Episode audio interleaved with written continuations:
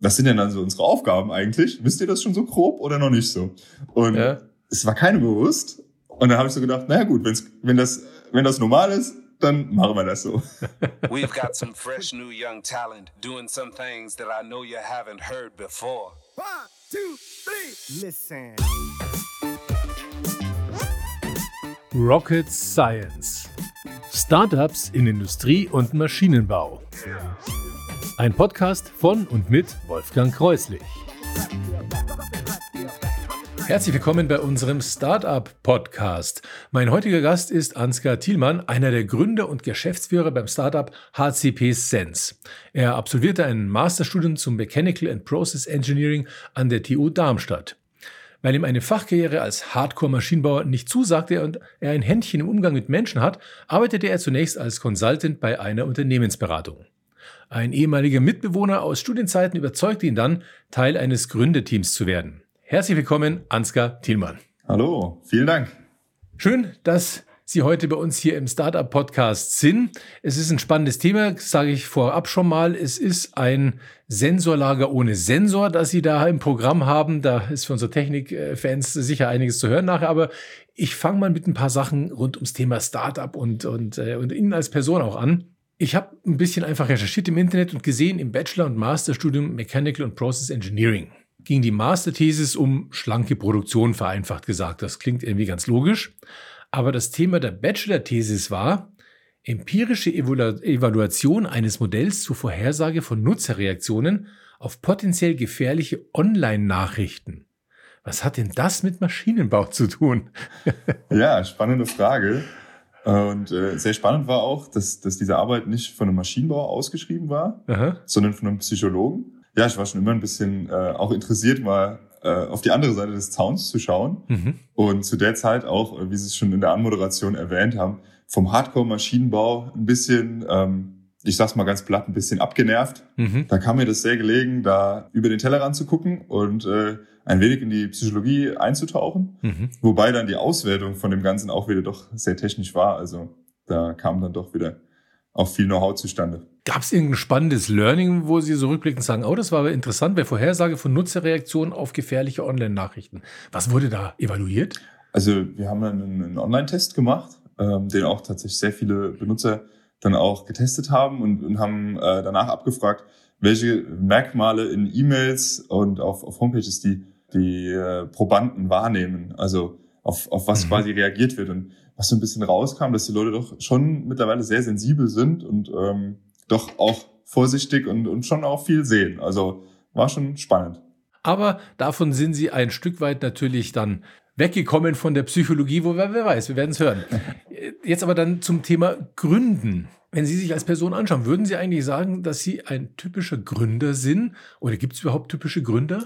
Also das würde ich mit Nein beantworten, weil ich denke, ja, jeder Mensch ist ja anders und äh, dementsprechend äh, würde ich, würde ich da keinen in eine Schublade schieben wollen. Ich glaube, was, was Gründer wahrscheinlich schon auszeichnet, ist, dass sie, dass sie gerne über den Tellerrand gucken und äh, offen sind für Neues.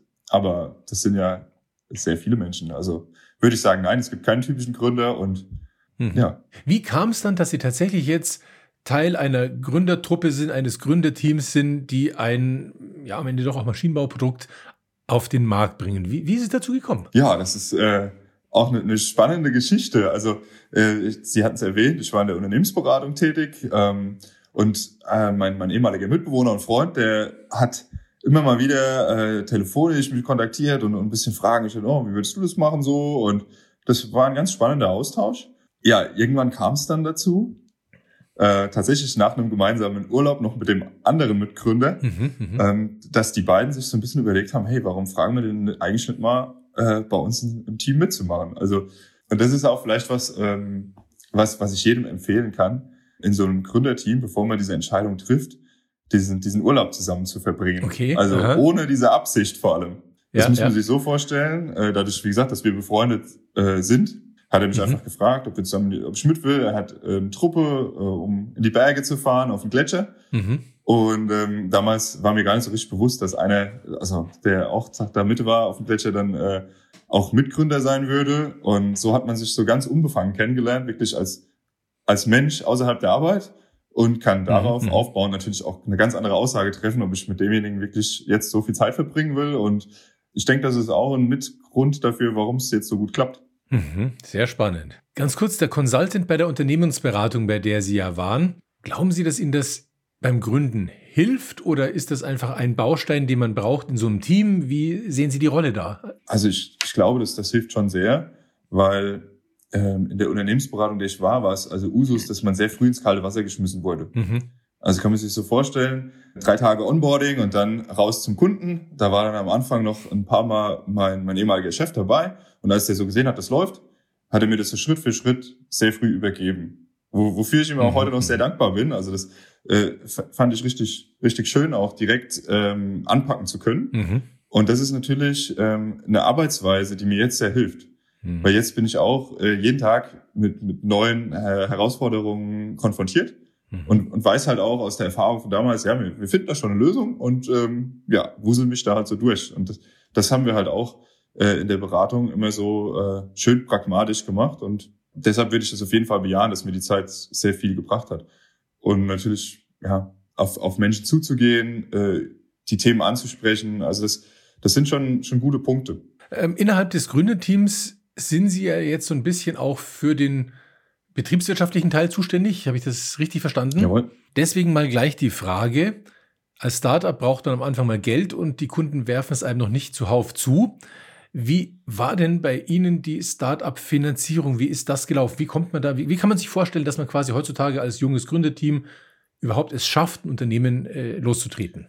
Also wir sind ähm, erstmal vom Wirtschaftsministerium gefördert also da gibt es das, mhm. das Exist 1 Programm, äh, was, was wirklich eine, eine, eine ganz tolle Fördermaßnahme ist, sowohl mit Geld als auch mit logistischer Unterstützung, nenne ich das jetzt einfach mal, weil mhm. das Wirtschaftsministerium quasi dafür sorgt, dass wir an der Uni die, äh, die Lokalität nutzen können. Also wir haben ein Büro an der Universität und vor allem auch die Labore.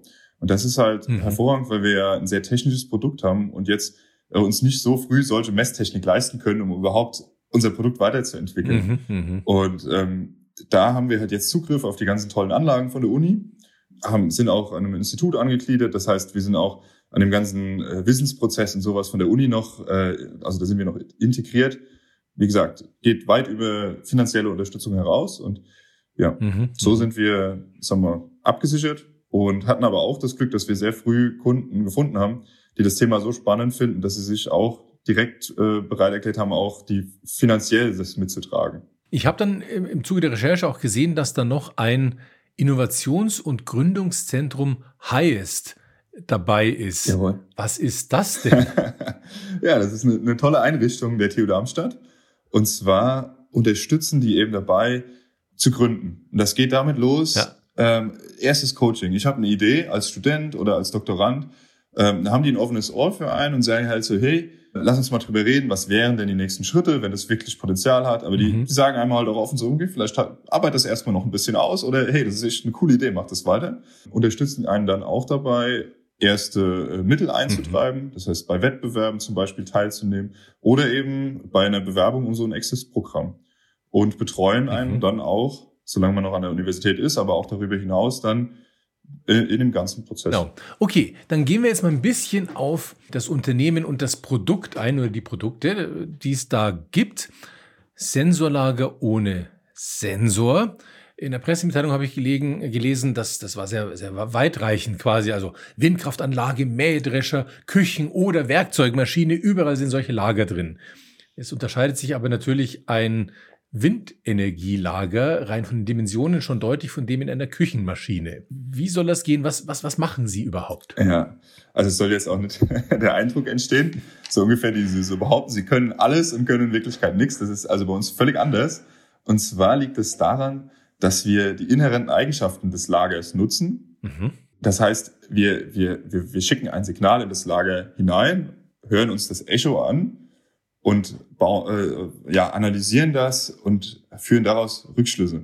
Deshalb sind wir so unabhängig zum Beispiel von der Lagergröße oder von der Anbausituation und so weiter und so fort.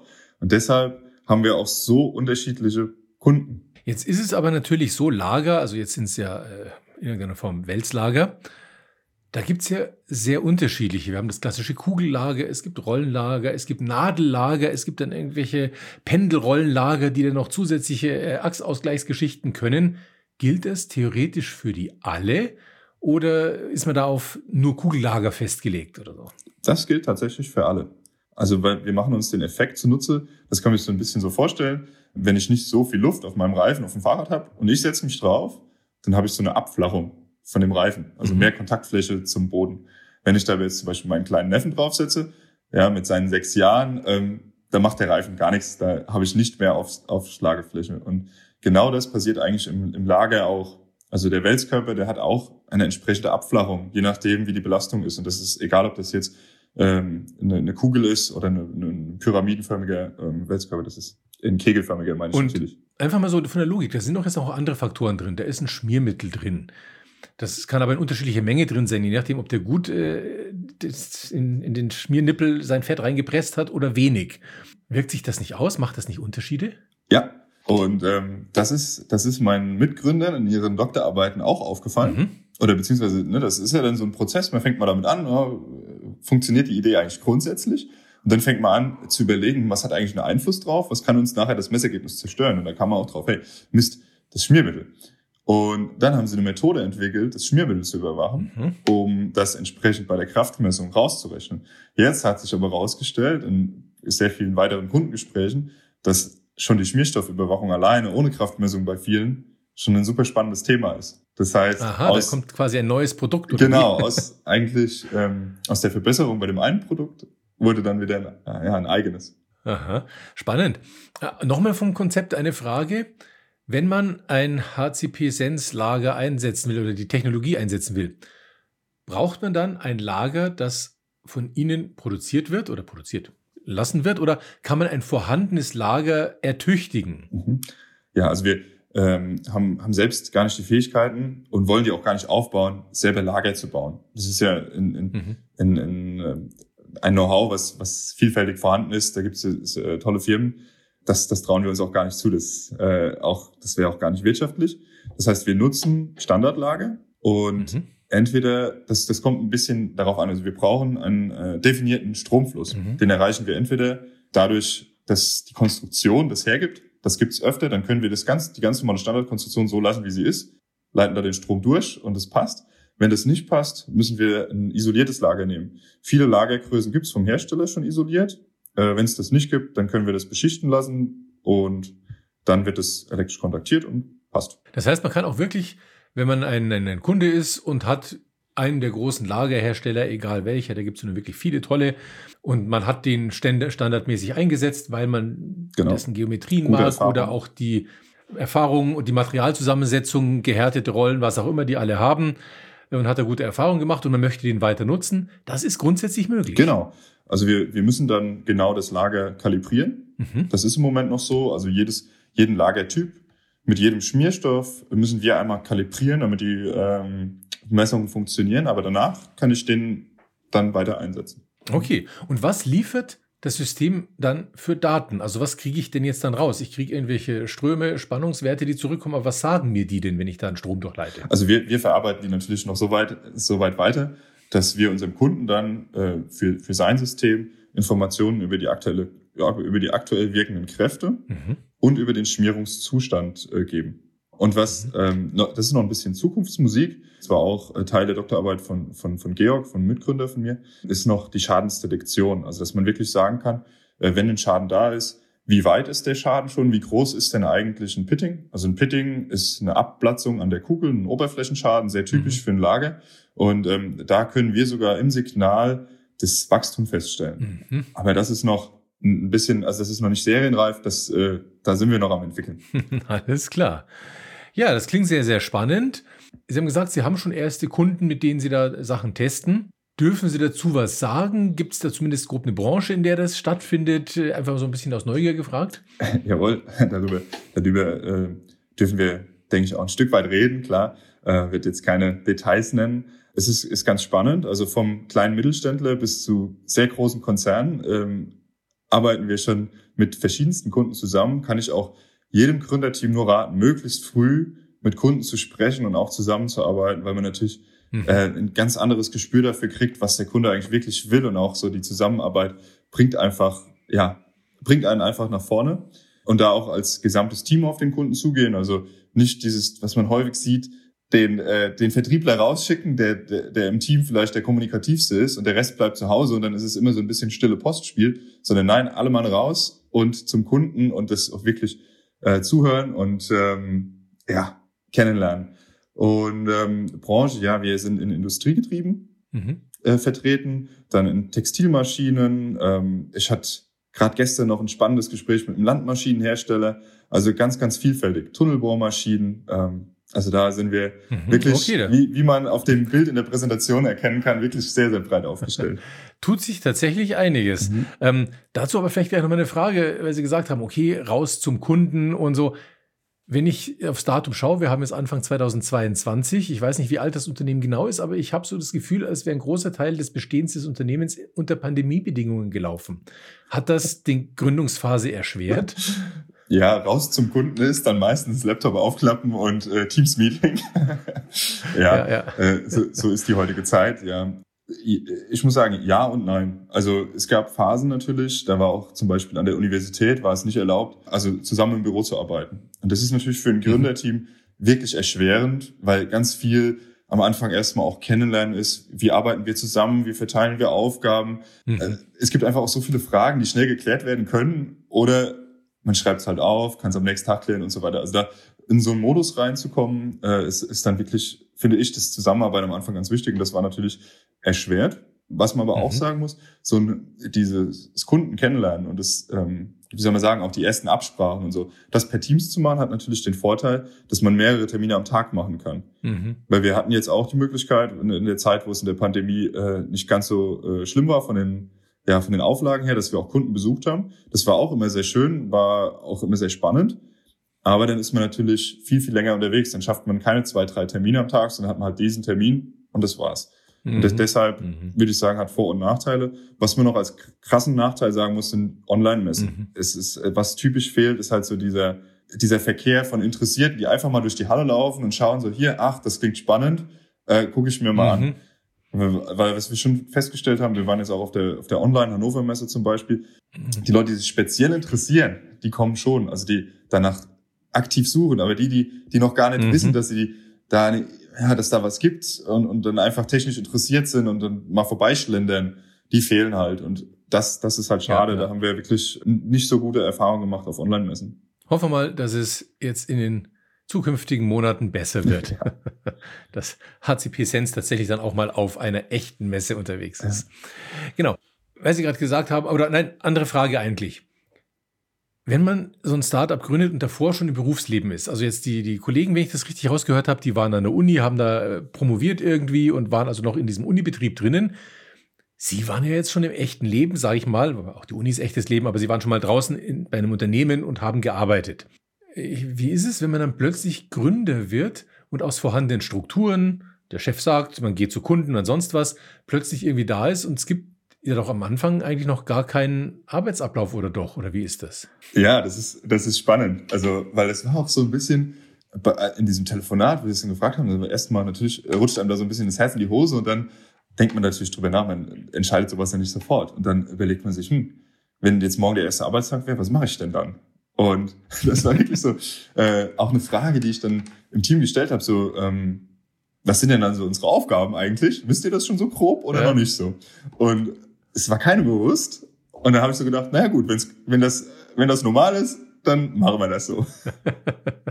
und, und wie hat sich's eingespielt so auf, die, auf die lange Sicht jetzt? Ah, hervorragend. Also wir haben uns da auch die Zeit genommen, und, und uns da auch sehr viel mit uns selbst quasi beschäftigt, wie wir unsere Arbeit aufteilen mhm. wollen, wer welche Rolle einnimmt und, und machen da auch regelmäßig Reflexionen, ob das noch passt für jeden, ob man lieber ein anderes Thema mehr schwerpunktmäßig machen will und was abgeben will und auch geben uns da viel Feedback auch, was, was man sich zum Beispiel von einem anderen noch wünscht und ähm, mhm, mhm. was gut läuft. Also das, da, da sind wir schon in einem sehr engen Austausch und das, das hat gut wie, Wie viele sind jetzt in, im Team, im Unternehmen? Sind es noch die Gründer oder gibt es schon zusätzliches Personal? Also fest angestellt haben wir leider noch keinen.